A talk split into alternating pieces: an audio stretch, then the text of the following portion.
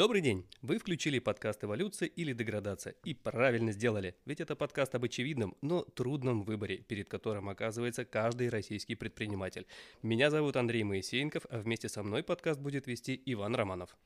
Всем привет, меня зовут Иван Романов, я редактор журнала Доп. Офис. Находите нас в соцсетях, подписывайтесь. А в гостях у нас сегодня Константин Жабин, владелец магазина честных продуктов «Чеснок». Привет. Сразу первый вопрос по поводу честных продуктов. Константин, Так, так. вас продукты часто обманывают? Нас продукты часто обманывают. Наши нет, а все остальные бывает. Эволюция или деградация? Подкаст журнала Доп. Офис о бизнесе в России. Кость, подскажи, пожалуйста, а как ты выбрал это направление в бизнесе? Это очень запутанная история. Я полагаю, да, что ты пришел к ней далеко не сразу. Вот, кстати говоря, это, это интересный момент. Вот здесь-то он и заключается. Если начинать издалека, я когда-то работал а, в магазинах «Коралл», вот эти розничные подарки. М, Менеджер по закупкам. Там ручки Паркер закупал, констовары, еще какие-то вещи. Вот, в какой-то момент эта деятельность прекратилась. Вот, все, пошел работать дальше и начал искать работу. Заходил даже в кадровое агентство, и мне предложили, о, вы были менеджером по закупкам, это товаровед, поработайте в магнитах товароведом. Там всегда это, хотите поработать? Я говорю, вы с ума сошли? Работа с продуктами, там, просрочка. Это ручки Паркер купил, лежат там два, два месяца, два года, там, но с ними ничего не будет, их купят, и все нормально. А здесь через два дня что-то, через неделю, как бы, это, говорю, нереально, я не готов к такому. А теперь вот у меня свой магазин вот этих вот, причем именно самых скоропортящихся продуктов. Вот, потому что наши продукты без консервантов, без добавок. Вот. А как я к этому пришел? А, Я занимался видеосъемкой. Да, насколько Да, я, я помню, Костя у тебя Жабин, я видео- видеограф, да. виде- да, видеостудия своя. Вот. Видеосъемка это что? Это с одной стороны производство, с другой стороны продажа этого производства. Ну, видеограф человек, который сам снимает, монтирует, озвучивает, делает все, и плюс сам себя и продает, в общем-то. В какой-то момент пришло понимание, что надо учиться продажам. И пошли бизнес-книги, какие-то бизнес-тренинги, вот эти видеоуроки. Слушал всех этих манов, левитасов, вот все подряд, что можно было дотянуться до куда. Один из таких ключевых моментов это вот «Голубой океан» книга. Вот. То есть на тебя она произвела большое впечатление. Она, да, как-то вот цепанула, есть понимание, и вот, ну, начало формироваться, начало формироваться, да, понимание того, что вот хочется что-то создавать еще. А потом, опять же, вот была видеосъемка молочного форума в Московской области. Это как раз 15 год, когда вот санкции нагрянули. Они делали в Московской области уже э, молочный форум, сыры, там было все, мы это снимали. Моя будущая жена организовывала весь этот форум. А там как раз мы познакомились с Александром Курпецковым. Это один из первых, кто вот сырные магазины начал в Москве развивать. С ним пообщались, вот, ну как-то зацепило. Попробовали сыр, поняли, что он есть. Полгода пожили без сыра, а тут раз, вот российский, хороший, качественный. Открыли ну, оно заодно, заодно, точку. ну, Да. Практически открыли. Там, знаешь, как было тоже интересно. Вот Наташа организовывала форум, познакомились с Сернурским сырзаводом. Потом они попросили ее организовать еще несколько участий в других форумах для их, мероп- ну, для их компании. Она организовала, и в какой-то момент они звонят и говорят, слушайте, у вас в Калуге сырный фестиваль, мы не поедем далеко, если хотите, берите товар, продавайте там что-то, посмотрите, как что. А для нас как раз это был момент, вот мы два месяца назад разговаривали с Александром, как что с магазином делать, открывать, сырные, какие нюансы. И тут вот у нас есть момент попробовать просто взять. Мы попробовали. То есть вы просто купили сыр и пошли Да. на, на ярмарку и его начали продавать. Да, да, И тот сыр, пошло. который нам понравился, который мы уже так вот, ну, пробовали, ели, начали продавать, предлагать, поняли, что спрос есть. Ну, а дальше как бы уже подключилась вот история Голубого океана, еще книга «Клиент на всю жизнь», вот это Игорь. интересная, Да-да-да. классная. Ага, То есть да-да-да, я как бы вот это все начал формировать в то, что я действительно хочу вот такой э, создать классный э, сервисный бизнес качественного обслуживания с качественным товаром. Ну, и это действительно вот ниша, которую до сих пор никто не хочет занимать. Ты считаешь, что это есть городе. э, тот голубой океан, о котором говорится в этой книге? Голубой океан, у него есть два направления. Одно направление – это инновация, что принципиально новое. Второе направление – это как раз улучшение сервиса в существующей какой-то деятельности. Вот мы занимаемся именно этим. То есть Вот ты сделал ставку на сервис именно? Да. Ну, на мой взгляд, Калуга – это город, где можно любую нишу брать, поднимать сервис, и вот это будет твой голубой океан. Я, ну, кстати, практически любую. Да, я разделяю это мнение, на самом деле, потому что у нас, э, во-первых, Калуге этого не достает, это раз, хорошего качественного сервиса, и второе, это очень классная идея для новичков, для тех, кто только пытается войти в бизнес, в Калуге, я имею в виду, в регионе, да, Э, можно смотреть на Москву, можно смотреть на другие крупные города, смотреть, какие там замечательные классные бизнесы выстреливают, и не изобретайте ничего нового, берите то же самое, делайте, дайте хороший сервис, дайте качество, и с вероятностью 80-90% у вас это пойдет. Согласен. А какие, кстати, еще можешь книги порекомендовать? Ох, из того, что порекомендовать, порекомендовать. Потому что я смотрю, именно с тобой они уж точно сработали. Это извечный вопрос, работает бизнес-литература или нет. Походу, с тобой Работает, сработает, работает сработало. всегда все с точки зрения того, что в любой книге можно найти что-то интересное. Мне, кстати, в этом плане вот книга и интересный момент из нее. 45 татуировок продавана. Угу, Комбат Батарев. Да. Да, да, да. Вот, у него есть классная история о том, как он хотел попасть на а, тренинг к оратор, оратор, оратор. Кто у нас сейчас? Мгм. Радислав Гандапас. Гандапасу, да. Мгм. Вот хотел попасть, там все, купили билеты, и в последний момент Гандапас отменился, и был какой-то другой спикер. И вот два, да, два дня или нет, не- ну, может, два дня там было, неважно, или там две части. То есть вот он пришел, он сидит в первом ряду, э, смотрит на спикера, да, это не Гандапас. Ну, посижу. Сидит, скучает, как бы в середине, вот на перерыве тренер подходит, говорит, слушай, ну как так, что случилось? Он рассказывает всю историю своего облома. Он говорит, слушай, ну я тебя понимаю, давай мы с тобой так попробуем, просто попробуем. Вот представь, что я тоже хороший человек и могу рассказать тебе что-то интересное. Просто послушай меня с интересом, вот оставшиеся. Ты Попробуй вытащи сидишь. хоть что-нибудь. Да, переключился в эту модель, поиграл в эту игру, говорит, и списал там две тетради и до сих пор использую вещи, которые там есть. В любой книге есть что-то, за что можно зацепиться всегда. Просто либо мы готовы это воспринять и принять, либо это нас вот, ну, в какой-то момент не касается, и мы считаем, что это там, ну, да, как-то настроены на то, что, а, нет, это не работает. Да, друзья, читайте книги, там действительно, черт побери, много полезной информации. Мы тоже в своей работе э, используем очень больш... ну, много наработок из, из бизнес-литературы. Ну, а ты не пожалел о том, что ты в ритейл пошел? О, Вообще, если честно, это, Конечно, да, честно. это как бы, ну вот в условиях нашей ситуации эпидемиологической, ну как бы вот видеография сейчас очень сильно в минусе. Безусловно. Вот, а я как бы попал, оказался, попал, пришел в нишу, в которой, ну, я вот этот, этот год, 2020, ну, я его, я не существую, я живу, я живу, я работаю, я развиваюсь, Но я это же продолжаю нелегкий труд, в развиваться. принципе. Мне кажется, что э, у многих есть такое субъективное понятие, что директор там или владелец магазина, он сидит и ничего не делает, там, да, продавцы все продают, грузчики все разгружают, э, тебе все привозят, э, а на самом-то деле это ж не так. А на самом деле я и продавец, я и грузчик, я и все остальное. Я Поэтому вот, в этом да, плане я поэтому это же говорю, что это как бы ритейл труд. это бизнес, а магазин чеснок это самозанятость. Это, ну, практически ремесло, на самом деле, на данный момент, потому что, в общем-то, я достаточно сильно сейчас погружен в кондитерскую часть нашего производства, я отрабатываю новые рецепты, передаю их кондитерам, мне это интересно, меня это прет с детства тоже, как бы, и вот это в какой-то момент вернулось, да, спустя сколько там уже, ну, там, 25 лет. То есть Вот. это, подожди, это вот во сколько произошел у тебя вот эта смена парадигмы, да? То есть ты сначала был видеографом и нашел себя в рознице, нашел себя в этом направлении, это сколько лет? Ну, сколько уже, э, с 16 года? Мгм. Нет, сейчас 16 нет, с 17 года, наверное, сырная лавка у нас запустилась.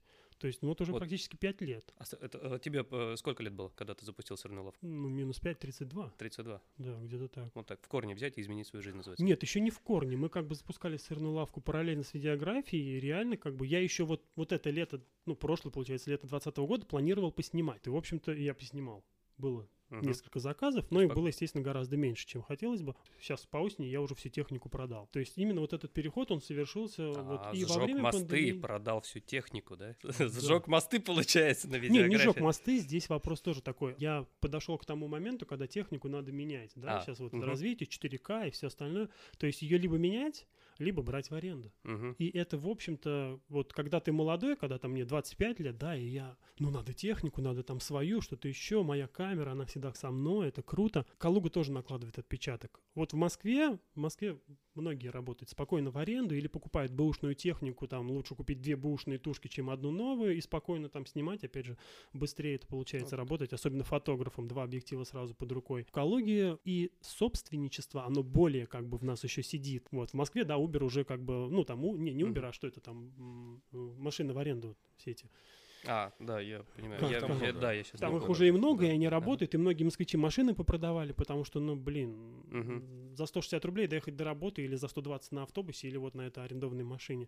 Вот, а свою машину за 400, 500, 700 продал, и вот день. Вот, в общем, машина не особо уже нужна, идет смещение из общества во владение. Мгм. Вот, а у нас вот это вот собственничество. Ну и в Калуге, конечно, в аренду взять что-то сложнее, потому что большого парка нету аренды. В Москве есть фирмы, которые этим занимаются, и всегда есть что-то в аренду. В Ну, Калуге это только сложнее, вот ты да. знаешь людей, и если этот человек не занят в этот день, у него можно что-то в аренду взять. Поэтому, в общем, все это вот так вот подошло к тому моменту, что, ну, эту технику я в любом случае сливаю, Мгм. а новую я, если надо, Ну, то есть даже аренду. продажа, даже продажа этой техники для тебя было неким эволюционным скачком в развитии, да? Ну, да, некая закрывающая такая точка, действительно, полностью переход дальше. Смотри, у тебя э, чеснок работает фактически в премиум сегменте, да, то есть давай справедливости ради, там цены не дешевые. Все-таки, да, безусловно, очень качественные, хорошие продукты, вопросов нет, но и цены не дешевые. Вот этот выбор этого сегмента, он вообще сознательный был? Или, или опять же, как-то стихийно так получилось? Ну, когда вот идет разговор, идет вопрос, да, вот пока ты задаешь, в голове начинают такие интересные образы всплывать. А в принципе сознательный, но я, я бы очень сильно поспорил о том, что это премиум-сегмент, но мы можем чуть попозже об этом поговорить, да. А с точки зрения сознательности, как раз я работал в Корале, и это была эпоха, вот, когда уже более-менее закрепились в нашей жизни вот эти игры-таймкиллеры. Там они появлялись много, и мы, естественно, я молодой, я вообще компьютеры, да, и я много во что играл, их постоянно все время что находили, скачивали. Была игра «Магазин», «Магазин одежды». Там ты выбираешь какие-то там изначальные позиции по одежде, потом начинаешь менять вешалки круче ставить, э, видеокамеры, там витрины, акции, что-то делать такое. Ну, ее как бы, чтобы пройти, надо на какую-то прибыль выйти. Я смог выйти прибыль в этом магазине только вот в том формате, когда я взял и все самые дешевые вещи сразу отмел, начал продавать только дорогое. Естественно, там из дорогого что-то покупали, что-то не покупали, я этого стал больше покупать, этого меньше, и как бы вот единственный раз я в нее выиграл. Там раз 10, там 12 я в нее играл, все. И дальше по И жизни... выиграл с премиум сегментом. Да, я выиграл с премиум сегментом. Ну и дальше по жизни, вот с точки зрения видеосъемки, я как бы столкнулся с тем, что зарабатывать деньги можно двумя способами. Либо в высоком ценовом диапазоне, где большая маржинальность, либо в самом-самом низком, где ты огромным оптом все просто толкаешь. Средний ценовой диапазон — это такой рубилово, такая мясорубка. Там постоянно вот, ну, заработать там сложно. Там выживаешь, там пытаешься А, где-то как-то кого-то... океан. Да, это Да. вот самый-самый красный алый океан. Да, вот да, это, да, да, да. и там очень-очень тяжело, там надо иметь, ну, не знаю, или садомазохистские наклонности, или много денег, но недостаточно, чтобы оптом работать. В общем, это сложная такая заруба, поэтому надо выбирать что-то вот либо очень высокий и идти туда, и там вот, ну, создавать. То есть, условно можно сказать, что компьютерная игра повлияла фактически на тот сегмент, с которым ты Она работаешь отчасти. где-то немножечко, да, тоже на дала подсознание что-то в она жизни. все равно отложилась. Вот, она вот свой, свой внесла. Это вот с точки зрения, мы про книги говорим, везде где-то что-то можно подчерпнуть. В Важно, веселом фермере какие результаты? в веселом фермере, к сожалению, я не играл. А открывая продуктовый магазин, вот сразу выходишь на рынок, где господствует сеть, э, в том числе и контролирующие целый ниш. У тебя э, есть какая-то стратегия по работе с конкурентами, как их обходить? Или ты считаешь, что ты работаешь вообще в Голубом океане как раз, и конкурентов у тебя нет? Я работаю в Калуге.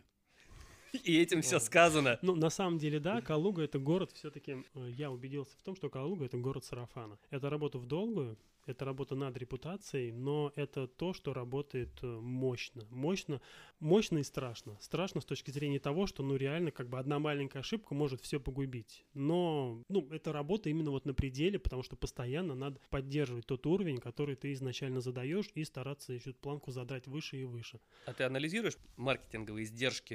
Какой канал наиболее эффективен у тебя в рекламе? Мы не очень много пробовали разных кан... Нет, ну, с сырной лавкой мы пробовали, мы пробовали разные варианты, там, и журналы, и радио, лифты, расклейка в лифтах пробовали немного. То есть Считал эффективность каждого канала? считал эффективность, вот делали как бы, да, тестовые вот эти фразы вбрасывали, чтобы там, скажи фразу «приди, получи подарок», что-то еще. И в итоге сарафан дорого. оказался самым эффективным. Сарафан гораздо эффективней. Тут вопрос такой, чтобы в Кал... ну опять это мое мнение, мой опыт, чтобы в Калуге сработали вот эти маркетинговые вещи типа там радио, журналов, всего остального, а, надо вкладываться на полгода. Ну от трех до шести месяцев вот в это. То есть там журнал, да, там, например, ну или радио, да, радио где-то 15 тысяч в месяц. От 45 до 90 тысяч надо прям сразу иметь для того, чтобы на радио вот на 3-6 месяцев проплатить, там ролики, может их менять периодически. И тогда это даст свой эффект. 90 тысяч. Это не маленькие деньги. Может быть, для вкусвилла того же это копейки. Они спокойно запуляют, да, и работают. То есть они таким образом спокойно набирают свою аудиторию.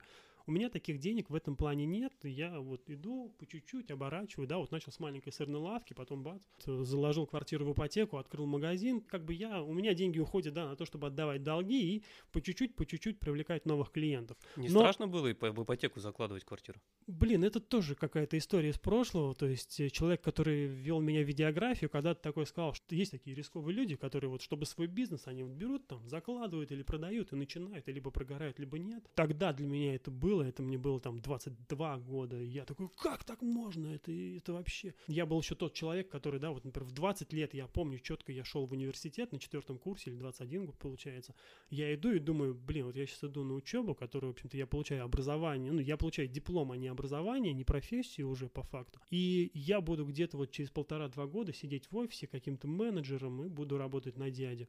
Ну ладно, что посмотрим, что будет. Вот, а потом бац, проходит там, ну, сколько, 8-10 лет, и я уже как бы занимаюсь чем-то своим, я полностью ухожу там от работы на дядю, вот видеография, следующий, следующий этап.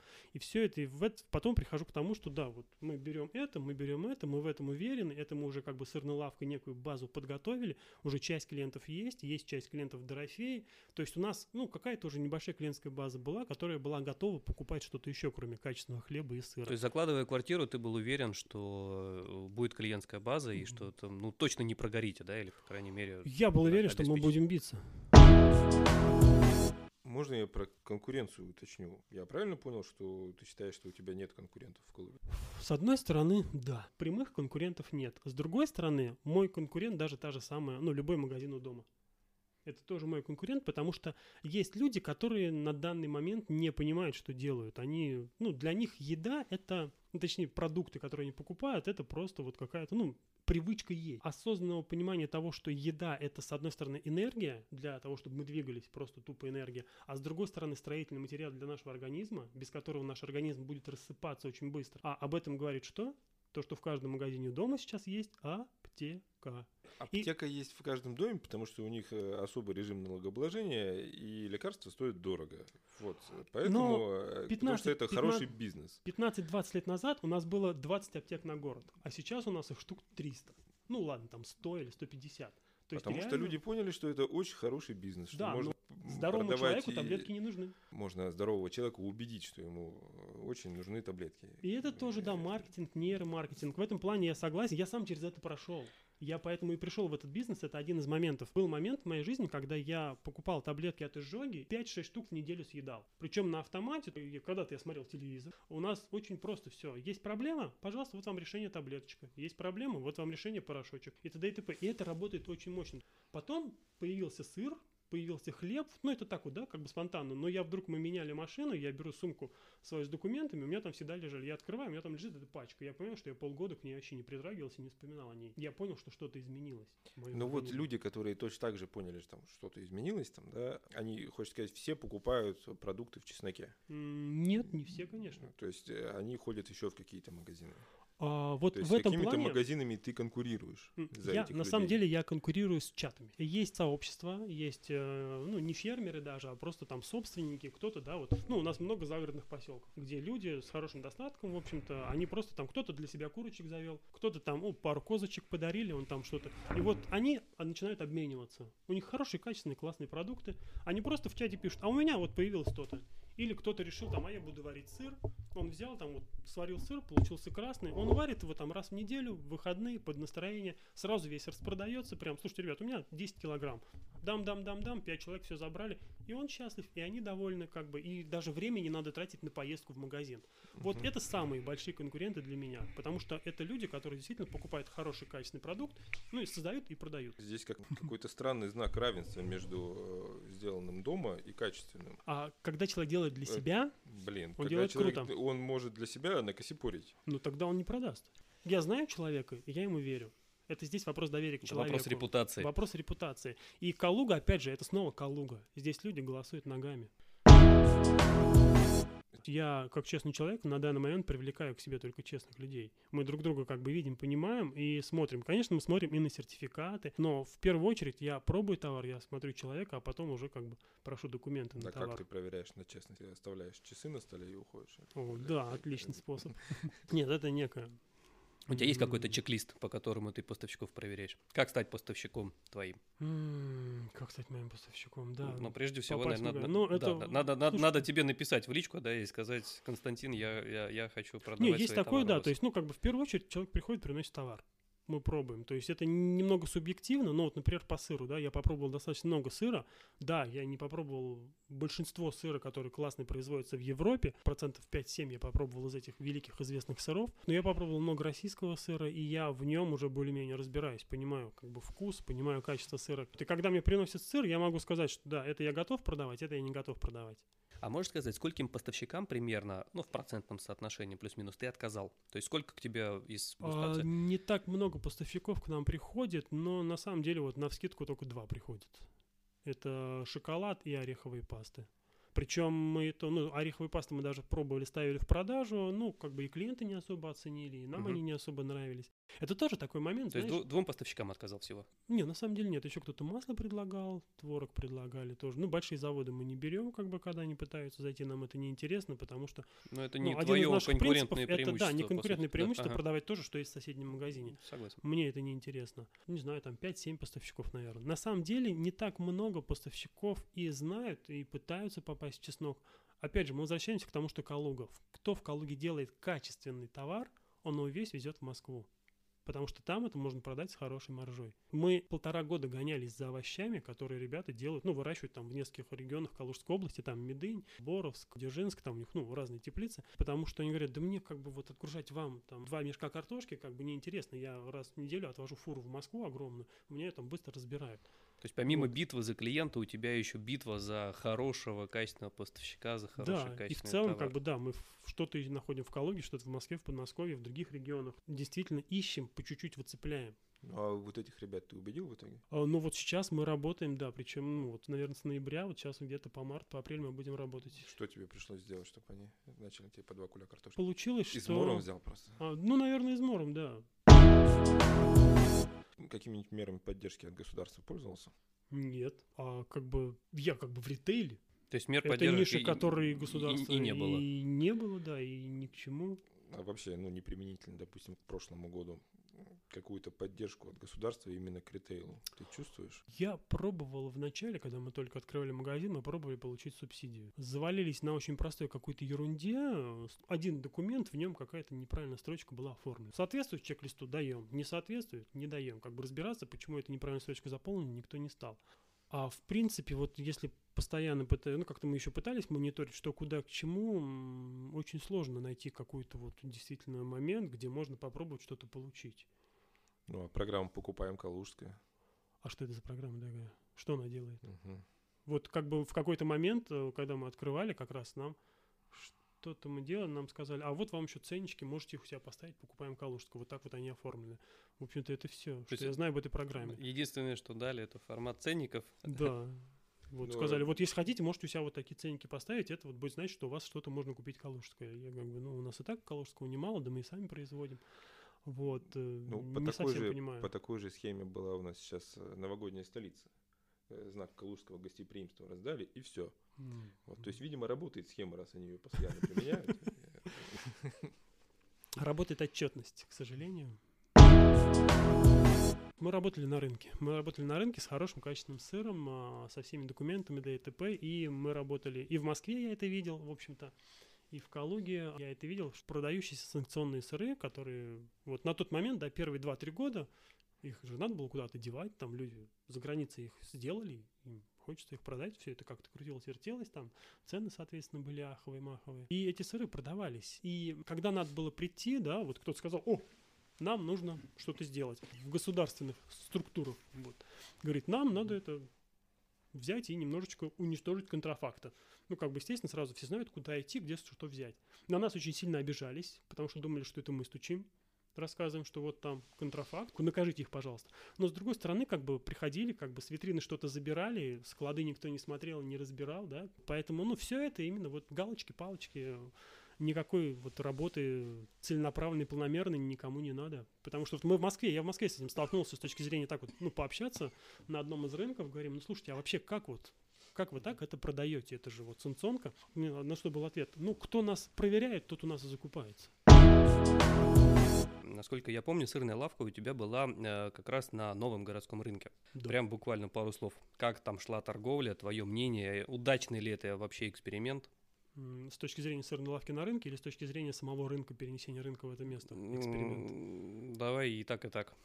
С точки зрения сырной лавки на рынке это достаточно удачный эксперимент, потому что аренда небольшая, ну а на проходимость рынка я никогда не обращал внимания. Наша задача была привести клиент. Мы этим занимались, может быть, не очень хорошо, если бы мы занимались лучше было бы больше клиентов, да, мы с меньшими как бы затратами перешли бы в чеснок, но в целом мы приводили клиентов, мы пробовали вот опять же, да, там радио, пробовали журналы, что-то вот посмотреть, как что работает, вести соцсети. То есть клиенты А, были, люди шли. Люди Сыры шли, люди покупали. приходили, было прикольно то, что люди говорили, блин, я там с улицы Болдина, я с Кубика к вам приезжаю. То там, есть да. едут, едут, да? Они, ам, вот в чем а, фишка нашего продукта, по крайней мере, ну, это начиналось с сырной лавки, сейчас это в чесноке тоже присутствует. Люди приходили, говорили, блин, после вот того, как мы съели ваш сыр, мы не можем больше другой вот этот пластик покупать. У нас вариант либо приехать к вам, либо не покупать и не есть это. Испортили людям жизнь. Испортили очень сильно. Но я в этом плане думаю сейчас о том, что мы возвращаемся к каменному веку. Еду надо добыть. А по поводу э, развития компании твоей, какие пути дальнейшие ты видишь? Э, Собираешься ли ты уходить в интернет, в доставку, развивать сеть магазинов? Слушай, очень интересный вопрос. Лет через пять ты видишь себя во главе нескольких магазинов? Лет через пять я вижу себя во главе колонии. Опа. Наверное, через пять, через семь, восемь. то есть Общего режима, или строгого. Вот, да, у всех колоний как бы это всегда, да, колонист это что-то такое. А Ну, колонист это же да-да-да, какой-то первооткрыватель, это негативная коннотация. Или на Марсе. Да, ну не на Марсе. Вот, но вообще я как бы следующий мой, а, это будет образовательный проект. Я хочу создать, ну, с одной стороны школу, с другой стороны вот именно, ну, я как бы под впечатлением Макаренко, вот его а, кол- колонии, хочу создать некий проект, где дети смогут сразу, ну, и учиться с точки зрения образования получать, и получать вот, ну, как профессию, пробовать себя в разных профессиях. Туда вписывается и магазин, туда вписывается и ферма, и какое-то любое другое маленькое производство. Что-то из этого я сам организую, что-то просто привлеку каких-то партнеров, которые это сделают. Вот организовать такое, ну, огромное сообщество, чтобы это все, с одной стороны, поддерживало само себя. Очень прикольно было у Макаренко, вот когда у него были колонисты, были беспризорники, а со временем, да, они обзавелись и мельницей, и кожевнической мастерской, и деревянной, и они начали этим сразу уже зарабатывать деньги для колонии, чтобы в ней лучше жить, лучше одеваться, а не э, вот на то, что помогало, чем помогало им государство. И я как-то очень-очень хочу вот в этом направлении продвигаться, и здесь магазин, он как бы существует и помогает это, и может быть действительно для начала надо масштабировать магазин или э, построить некое производство под магазин и куда-то там дальше на Москву продавать продукцию для того, чтобы заработать денег вот на эту вторую идею. Ну, интернет, IT-технологии внедрять для того, чтобы масштабировать все это дело. Мы в Калуге. Мы в Калуге. Здесь достаточно консервативно, с одной стороны. С другой стороны, пандемия показала, что людям не очень важна доставка, а им прикольно приехать, опять же, какой-то квест. Мгм. Вот, они не сказали, что, о, все, раз пандемия, мы сидим дома, у нас есть деньги, да, привозите нам еду. Там 5-7 доставок. Ну, я имею в виду клиентов, которые заказывали доставку. А 25 клиентов, которые могли бы это делать, они приезжали, потому что интересно приехать, интересно поговорить. Это даже сырной лавки еще было, в чесноке мы это продолжаем. В сырной лавке мы продавали не только сыр. Мы продавали общение. Мы друзья с нашими покупателями. Это совсем другой уровень, то есть вот этого сервиса, взаимодействия, к которому люди как раз, они приезжают за этим. Иногда они приезжают просто, чтобы им сказали здравствуйте, улыбнулись, подзарядиться энергией, ну и да, взять буханочку хлеба или что-то еще и поехать с этой энергией дальше. У тебя здесь как раз очень сильная отстройка идет от э, текущих трендов, потому что тот же Сбер, он сейчас вкладывает большие деньги именно в Сбер доставку, да, в Мгм. Сбермаркет. И если мы берем тот же Вкусвилл, да, о котором мы чуть ранее говорили, они наоборот сейчас именно ставку делают на доставку. И свои магазины они э, стараются использовать как некий логистический хаб. Да. Как раз, да. Каждый магазин для них, это в их, в их понимании, это Мгм. логистический хаб, потом вот для вот Это очень круто, это крутой А большой у тебя бизнес. такая отстройка получается наоборот, то есть ты идешь э, в, про- в противоход э, Ну, тому тренду. вот, э, да, это опять же, да, мы говорим про голубой океан, про то, что я делаю что-то другое, что привлекает ко мне тоже. Потому что конкурировать с вкус виллом я не смогу на данном этапе, на данном, ну, финансовом, как бы, финансовых возможностях меня задавить чем угодно. А помогают ли выставки, ярмарки, которые наши э, власти устраивают? Частично да. В общем-то, но... То есть для таких, как ты, это большое подспорье все-таки получается. Они помогают, они помогали, наверное, правильнее сказать. Мы достаточно много плотно участвовали во всех этих ярмарках до того момента, когда уже понимаем, что ну, все клиенты, которые мимо нас проходили, они прошли. Они уже тоже приходят, проходят, говорят привет, там что-то покупают или идут дальше в магазин, потому что на ярмарке ассортимент минимальный все равно. А дальше идет уже момент проходимости просто, ну, не нашей целевой аудитории, скажем так. Ну, или, по крайней мере, не нашей на данный момент. Ярмарка прикольна с точки зрения того, что мы можем с ними повзаимодействовать, поконтактировать, но сейчас мы как бы в том состоянии, когда это пока, ну, стало, стало не настолько рентабельно. А сколько можно заработать на ярмарке? Ну, там 20-30 тысяч. 20-30 тысяч. Ну, Тор- я вот по торгуешь Ну, себе это выручка говорю. мы имеем в виду, да? Все-таки, Да, наверное, это не, не, не чистая прибыль. А это да, это такой небольшой оборот, это больше маркетинг. Просто это больше озв- общения, взаимодействия. Озвучивали, что в рамках новогодней столицы люди по 300 тысяч за выходные поднимали. А кто-то наверняка поднимал, а, но я знаю что. Я знаю, например, самое простое, что я могу сказать. Вот а, мы была ярмарка на глобусе предновогодняя, вот как раз сырная. Там приехал такой итальянец в России, а, Джулио. Мы как раз с ним там познакомились, колбасы у него классные. Вот законтачились, возим его продукцию теперь. Вот на глобусе ему понравилось хорошо. Сюда они приехали потом на новогоднюю столицу, он говорит ужас, просто Ну, чуть ли может, не в там, минус. Может быть, не там. И, потому ну, мы локаций-то тоже несколько да, было. несколько локации были. локаций, как бы не, вот есть локации, где проходимость э, с низким кошельком, есть локации, да, где нормальная да. проходимость. Они, видимо, не туда попали, и это очень сильно вот по Калуге видно, где какая проходимость. Ну, в ней надо лавировать. Надо Ну, понимать, куда ты становишься и что ты ожидаешь от этого. Поэтому в центре города нужен рынок, да? Я не знаю, нужен ли он уже. К сожалению, рынок сам по себе себя тоже изжил, на мой взгляд. То, что я знаю про рынок, на рынке, например, у нас на рынке, да, или можно, можно приводить не только рынок, у нас есть еще несколько пятаков э, в городе, где палаточки стоят. Блин, там стоит пять палаток, они все одному человеку принадлежат. Это все фуд-сити. Нет, это, Это- все фуд-сити, это понятно, но просто вот рынок, он превратился в монополию. Мы скупаем как можно больше улиц, и все, и чтобы как можно больше людей к нам попало на эти улицы. И, соответственно, разнообразия нет никакого. Мгм. Есть только пять продавцов, которые продают одно и то же мясо, но этому продавцу я больше доверяю, он мне лучше улыбнулся. Ну и по традиции, под занавес нашего подкаста, я бы хотел тебе задать несколько коротких, но достаточно емких вопросов. Итак, оперативная работа или стратегия? Стратегия. Цель или путь к цели? Путь к цели. Э, Что, по-твоему, в бизнесе важнее, обложка или качество? Качество. Для тебя на первом месте будет всегда семья или работа? Семья. Власть или деньги? Особенно, кстати, в контексте колонии, о чем ты говорил недавно. Ни то, ни другое.